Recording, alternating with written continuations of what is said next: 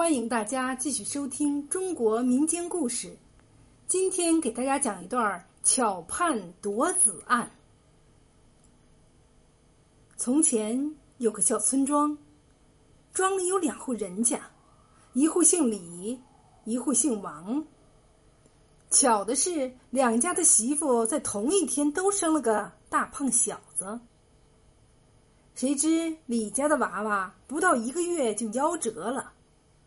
不过，他们家两口子竟然没有生长，而是悄悄的把娃娃埋在自家的后院里，不让左邻右舍知道这件事儿。有一天，李家媳妇趁王家媳妇出门，便偷偷的溜进了王家的屋子里，神不知鬼不觉的把王家的娃娃抱回了自己家。等到王家两口子回到家，发现娃娃竟然不见了，赶紧招呼邻居。在周围找了整整两天，始终都没有见娃娃的踪影。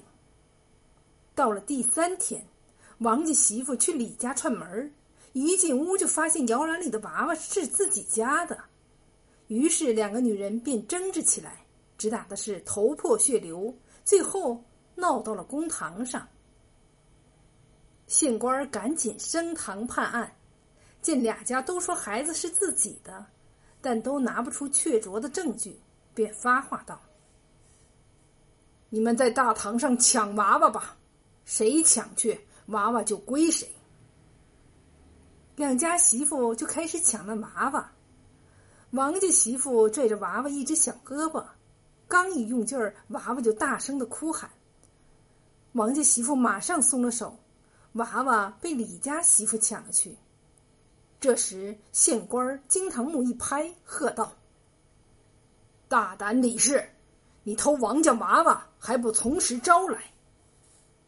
大伙儿都疑惑的看着县官只听他说：“一个多月的娃娃，嫩骨头嫩肉的，他的亲娘能舍得使劲拽吗？使劲抢去娃娃的女人，一定不是亲娘。”此话一出，李家媳妇只好低头认罪。